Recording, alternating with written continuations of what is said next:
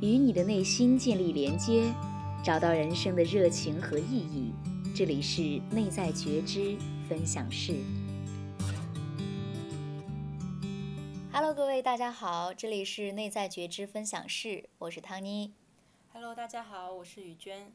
嗯，这是我们第二期节目，我们今天的主题是人生教练与心理咨询师有什么不同？那雨娟，我们今天为什么要从这样的一个主题开始呢？嗯，我是这样想的，因为这相当于咱们正式的一个节目内容嘛。嗯。然后我想说，大家一定会比较好奇，首先，人生教练到底是什么样的职业？嗯。然后我觉得解释这个职业呢，单纯给定义，可能大家也不一定很好理解。所以我想说，如果我们可以把它跟大家比较熟悉的心理咨询师做一个对比，因为其实我们都属于相当于助人行业吧。嗯。然后它有很多类似点，但是也有很多不同。所以我想说，我们先聊这两个行业有什么不同，然后呢，也可以帮助大家明确说，在什么样的情况下可以去寻寻求哪一些专业人士的帮助。嗯，的确，这个非常重要哈。如果连这些概念都不是很清楚的话，我们在真正遇到问题的时候，就不知道我们应该去找什么样的专业人士。那其实我单凭听。你的这个职业的这个称呼，人生教练哈，嗯嗯，其实我刚开始对于这个职业的理解是，你是帮助我们来规划人生吗？还是说给我们的人生做一些管理呢？其实我对于你这个行业也是一个模糊的状态，你能给我们清楚的解释一下吗？对，其实我们叫人生教练呢，的确当然是跟大家的人生有关系，但是呢，我们不会去帮你规划，或者说帮你去管理你的人生，然后。就我跟大家介绍一下它的一个专业的定义吧。就这边我借用的是国际教练联合会，简称 ICF，它给出的定义。这个 ICF 组织呢，目前是国际上最大的教练组织。然后越来越多的个人跟公司，他们都会认认可这个 ICF 给出的认证。所以我自己也是去申请 ICF 的一个认证教练。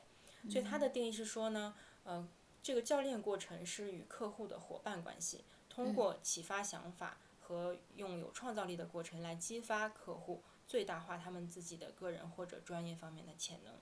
所以这边我们可以看到呢，就是我们是一个伙伴关系，我不会说去帮你做事，或者说直接告诉你应该怎么做。嗯。我们是那种平等的关系。嗯。因为我们其实有一个基本的信念，就是说每一个人才是他们自己生活的专家，他们才是更了解他们这个问题的人。我没有办法。直接告诉你说该怎么去解决，但是我们学习的技能是什么呢？就是一些相当于软技能，比如说我们会有效的聆听，我们会用一些很有深度的问题去发掘出，呃，你可能目前在困扰的是哪些点，然后我们再一起去探索你想要得到的是什么样的结果，怎么样才能达到你想要的这个目标或者梦想。嗯。嗯。那这个和心理咨询师，他们有什么不同呢？对，其实呃一个比较明显的不同吧，就是我觉得是针对人群不同。嗯。就是心理咨询师呢，他们一般针对的是有精神问题的人群。嗯。然后就是比如大家知道的一些抑郁症啊、焦虑症这些，大家可能都听过。然后这种精神问题，他可能已经困扰到他的生活了，然后生活跟工作。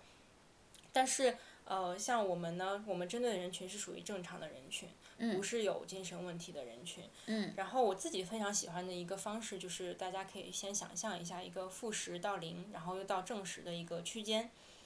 所以心理咨询师他针对的人群是从负八、负九一个比较负面的状态，他帮他一直慢慢的过渡变成可能零分，就是一个正常的状态，不好不坏状态，他就其实已经算是完成他的工作了。但是对于心理教练来说是不一样的，他需要他帮助的人本来就是一个正常状态，可能他只是两分、三分这样的状态。然后呢，但这个人他会想要变成自己八分、九分、十分完美的一个样子，我们就会帮助这样的人群去达到他们想要的目标，去往他们想要去的方向去发展、去成长。嗯，我听。这个负十到十这个区间，我就比较好理解了。对你们这个行业，也就是说，如果感觉自己的问题并不是精神问题，而且还能继续工作和生活的话，其实就不是需要找心理医生，反而是人生教练更为合适，对吗？对对，就是这个意思。嗯，那除了就在你们这个行业当中，除了人生教练，还有其他类别的教练吗？对，当然，其实这时候就是想跟大家解释一下，虽然我们这个节目是关于人生教练，那只是因为我自己是一名人生教练，但是在我这个教练行业呢，它种类其实非常多。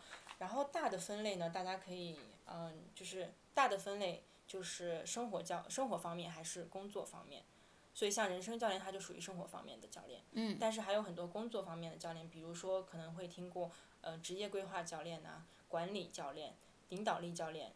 然后生活方面的，嗯，教练呢也包含可能有一些人会做亲密关系方面的工作，然后帮你保持生活工作的平衡。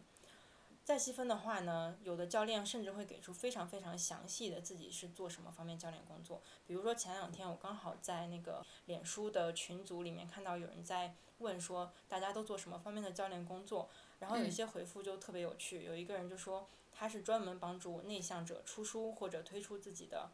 播客的教练，然后我当时就想说，这个可能就是我以后会想要、会需要的一个帮助的方向。嗯。因为我们现在在做这个播客嘛，然后还有的教练是他呢，其实是帮助其他教练去找到自信，去做一个他自己想要成为的教练。